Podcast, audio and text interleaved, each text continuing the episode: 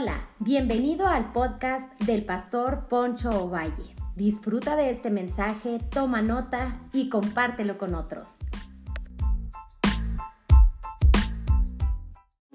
Hola, hoy quisiera hablar sobre la bendición que es caminar con Dios. Cuando uno elige con quién trasladarse de un lugar a otro, con quién viajar, es muy importante elegir la compañía correcta, ya que esa compañía puede hacer el viaje agradable o desagradable. Cuando te trasladas de vacaciones o cuando vas a un lugar, de una ciudad a otra, si eliges malas compañías o una compañía desagradable, pues el viaje puede ser desagradable. Bueno, quiero hablarte de un personaje que caminó con Dios, que aunque a veces el paisaje no era el mejor, aunque a veces el traslado no era el que muchos sueñan, este hombre pudo caminar con Dios porque Dios le hizo la vida más agradable. Y quiero hablarte de Enoch. Génesis capítulo 5, versículo 24 dice, caminó pues Enoch con Dios y desapareció porque lo llevó Dios.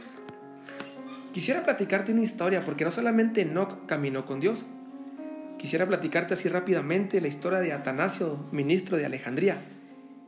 En ese tiempo el emperador Constantino puso fin a la persecución de la iglesia pero la persecución no terminó, a lo mejor ya dejó de ser eh, una persecución física, ya no se les mataba, se les perseguía, pero se levantó un hereje, el cual su nombre era Arrio. Se levantó en contra de la doctrina de la Trinidad.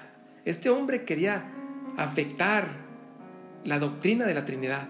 Decía que Jesús era un ser creado, que era inferior y no era igual a Dios el Padre. Arrio fue el primer testigo de Jehová. Es entonces que Atanasio se dedicó a defender la fe de tales herejías de Arrio. Atanasio no era muy grande, tenía veintitantos años. A esa edad, este muchacho quiso enfrentar y se paró con valentía como todo un héroe a enfrentar las herejías de Arrio. Entonces esta postura pues le costó muy caro. Fue desterrado de Alejandría en cinco ocasiones Pasó 17 años en exilio.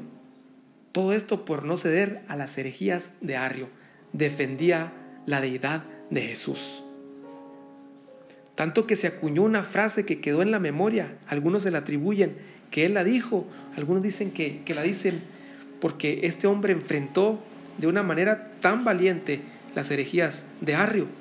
Se dice que esta frase decía Atanasio contra el mundo. Atanasio se negó a retroceder y esto lo hizo héroe. Así como hizo héroe a Enoch, también te puede hacer un héroe a ti, una persona ordinaria que va a hacer cosas extraordinarias en Dios. Es por eso que también Enoch es un héroe de la fe, porque dio testimonio de haber agradado a Dios. Lo primero que encuentro en este pasaje, en estos pocos versículos que quiero reflexionar así rápido, es que agradar a Dios requiere fidelidad. Hebreos capítulo 11, versículo 5 dice, por la fe Enoch fue transpuesto para no ver muerte y no fue hallado, porque lo transpuso Dios antes que fuese transpuesto, tuvo testimonio de haber agradado a Dios. Yo creo que a veces sin duda e, este hombre Enoch se sintió solo. Así como todos en algún momento nos sentimos solos cuando estamos enfrentando las luchas de la fe, cuando estás enfrentando ahí en tu casa estás luchando por tus hijos, estás luchando en tu trabajo para tener un mejor ingreso. Eso también te convierte en un héroe, porque has decidido seguir a Jesús, que Jesús sea tu compañía y Él te va a dar la victoria y te va a hacer más agradable ese viaje. Yo creo que todos en algún momento nos sentimos como si todo el mundo entero estuviera en contra de nosotros, así como Enoch en algún momento quizás se sintió. Pero sin embargo, Enoch se mantuvo firme en el Señor. No fue durante un periodo leve, una temporada emocional, sino que fue durante un tiempo muy largo y muy difícil. Fue, eh, sobre, fue entre 300 años se mantuvo fiel. No fue una etapa emocional en la cual decía, ah, hoy me siento bien. Hay gente que tiene etapas emocionales y esas etapas y esos aires emocionales le echan ganas, buscan a Dios, luchan por la familia, pero se les acaba la gasolina emocional y dejan de caminar con Dios. Enoch no vivió un tiempo emocional. Fueron 300 años que agradó a Dios. Si la vida era más larga, más longeva en ese entonces, considero que las pruebas también lo eran, duraban más tiempo. Enoch tuvo el privilegio, por su fidelidad, de no morir. Solo Elías y Enoch tuvieron ese privilegio. Ambos tuvieron que enfrentar a una sociedad en decadencia.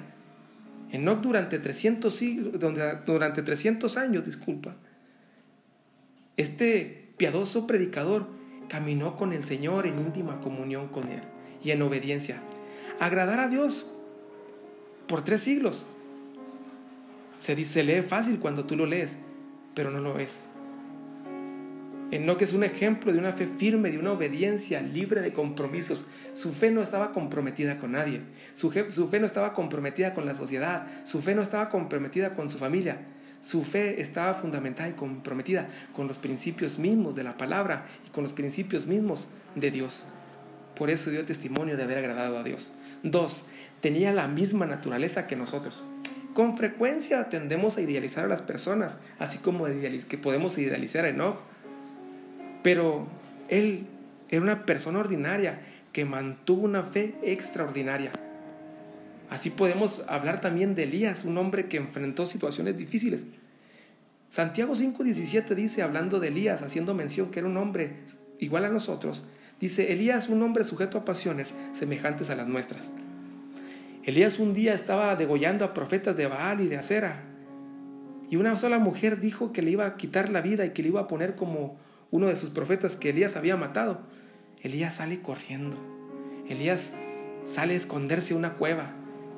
Elías también tuvo miedo, Elías también tuvo dificultades, Elías también tuvo momentos difíciles, pero sin embargo decidió enfrentar la fe. Bueno, Enoch no es la diferencia.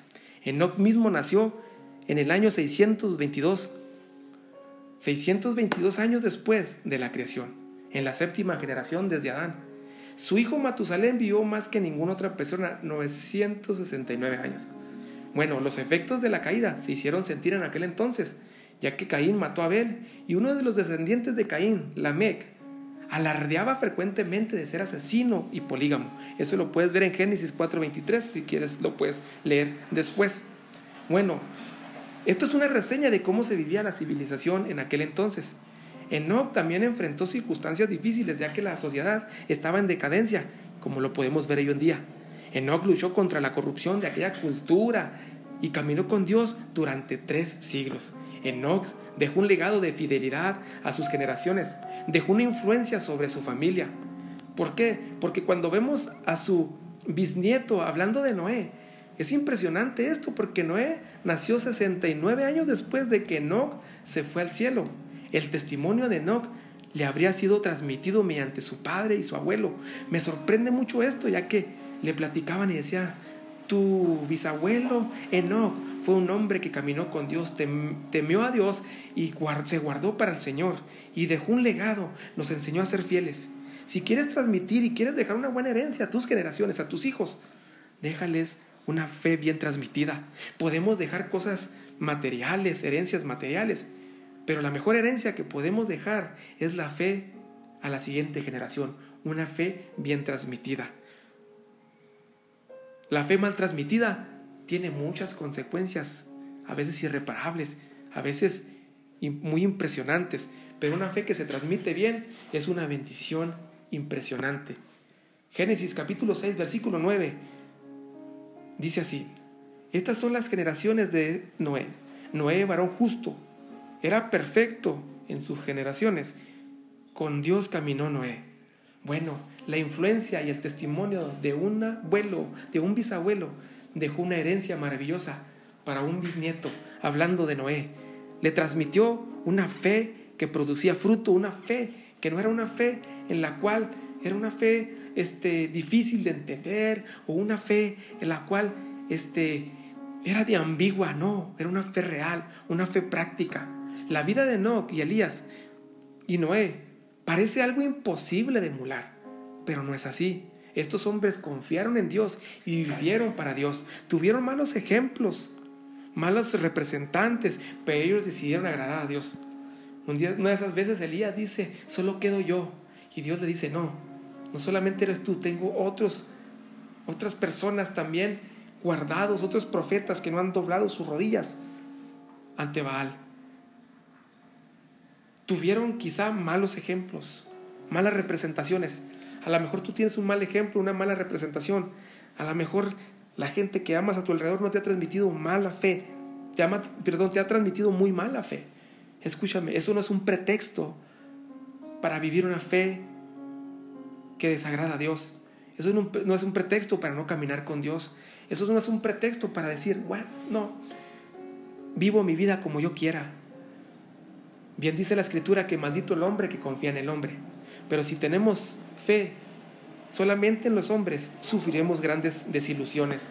Podemos tener muchas, muchos motivos dados por los hombres para no caminar con Dios, pero nuestra fe no depende de los hombres, sino de lo que Jesús hizo en la cruz. Nosotros caminamos con Jesús y el Espíritu Santo es nuestro amigo fiel las 24 horas, porque hemos decidido caminar con Él, porque Dios nos compró a precio de sangre en la cruz del Calvario. Nosotros caminamos con Jesús, caminamos con el Espíritu Santo, porque Él murió por nosotros. Tercero, y con esto termino, caminar con Dios nos hace bien. Génesis capítulo 5, versículo 22 al 24 dice, y caminó Enoch con Dios después de que engendró a Matusalén 300 años y engendró hijos e hijas. Y fueron todos los días de Enoch 365 años.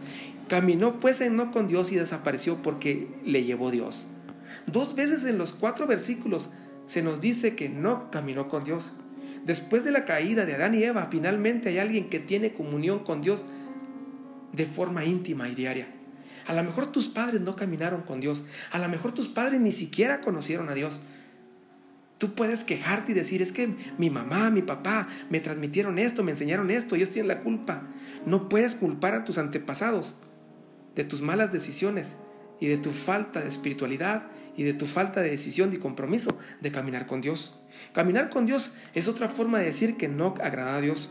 Su fe pues fue constante, no fue meramente emocional, no fue este intermitente, no, sino que fue una fe constante. Por eso dice que tuvo testimonio de haber agradado a Dios. Dios y dio fruto en su generación, frutos dignos de arrepentimiento. Era un hombre que la gente decía, wow, es un hombre que teme a Dios. No solamente decía palabras, sino que lo decía con sus hechos. Como Enoch buscó agradar a Dios, Dios le agradó estar en comunión con él. Para caminar con Dios hay que estar de acuerdo con Él. Por eso Amos capítulo 3, versículo 3 dice el profeta de esta manera, ¿andarán dos juntos si no estuvieran de acuerdo? Necesitamos estar de acuerdo con Dios para caminar con Él. No podemos caminar con Dios pensando que Dios nos va a seguir y que va a hacer lo que nosotros queremos y que, es alguien que podemos manipular y manejar. No, para caminar con Dios necesitamos estar de acuerdo con Él. En no que estuvo de acuerdo con lo que Dios es, con lo que Dios hace y con lo que Dios representa. Por eso tuvo fe de haber agradado a Dios. Enoch demostró una fe salvadora, una fe con frutos dignos de arrepentimiento. Por eso Hebreos lo emula, lo recuerda y le hace un homenaje. Por eso Hebreos capítulo 11 se le considera como el salón de la fama de la fe. Hebreos capítulo 11, versículo 6 dice, pero sin fe es imposible agradar a Dios, pero es necesario que el que se acerca a Dios crea que le hay y que es galardonador de los que le buscan. Caminar con Dios no nos garantiza que no que nos garantiza, perdón, que no veremos muerte. Que si morimos antes de la venida de Jesús, él nos levantará cuando venga por nosotros de entre los muertos. Enoch se caracteriza por un no se caracteriza por un duro legalismo difícil de imitar. Al contrario, fue digno de imitar por su bisnieto Noé. Me sorprende mucho esto porque a veces muchos transmitimos legalismo, transmitimos una vida falta de misericordia, somos fariseicos, un evangelio completamente diferente. Dios es gracia, Dios es perdón, una nueva oportunidad, Dios te transforma, te cambia, pero a veces nosotros transmitimos muy mal la fe, muy difícil de emular, muy difícil de imitar. La fe no, no era como la de los fariseos. Somos beneficiados cuando caminamos con Dios. Algunos creen que Dios vino a arruinar sus planes, sus deseos, su personalidad, tanta cosa. Pero en la Biblia se muestran grandes personajes que caminaron con Dios y que Dios los bendijo de una manera impresionante. Abraham fue bendecido con descendencia. Enoch evitó la muerte. Noé escapó del juicio. Dios no viene a arruinarte. Dios no viene a perjudicarte. Dios no, te perjudica para nada, al contrario, nos bendice de muchas maneras. Cuando entramos en una relación personal con Jesucristo, algo maravilloso sucede. Dios comienza a cambiar nuestros deseos y nosotros queremos ser más como Él. Caminar con Dios tiene beneficios impresionantes. Dios no viene a destruirte, Dios no viene a matar tu personalidad, Dios no viene a matar este, tus sueños, tus anhelos, viene a mejorarlos, viene a transformarlos, viene a sacar lo mejor de ti. Entonces, camina con Dios, ponte de acuerdo con Dios. ¿Cómo? Lee sus mandamientos, practica sus mandamientos y verás su gloria, verás su poder. Quizá hay una etapa en la vida que tú estás transitando donde ha sido difícil, donde no ha sido fácil, sientes que te enfrentas contra el mundo, así como Atanasio de Alejandría. Así como Atanasio que a lo mejor un momento se sintió solo, te sientes exiliado, te sientes solo, te sientes sola. Déjame decirte algo. Lo importante es que estás caminando con Dios y tarde que temprano el sol va a salir para tu vida. Vas a vencer, vas a avanzar, porque disfrutas de la compañía más grata y es la compañía del Espíritu Santo de Jesús en tu vida. Tú eres templo del Espíritu Santo y Dios ha decidido morar en ti y te va a dar alegría en medio de esos momentos oscuros, grises, donde a, veces no hayas para dónde caminar, no hayas hacia dónde dirigirte, pues Dios te va a guiar, Dios te va a hacer agradable. Esos valles de sombra de muerte, Dios te va a sacar una sonrisa, Dios te va a ayudar y te va a bendecir. Así que recuerda, es una bendición caminar con Dios.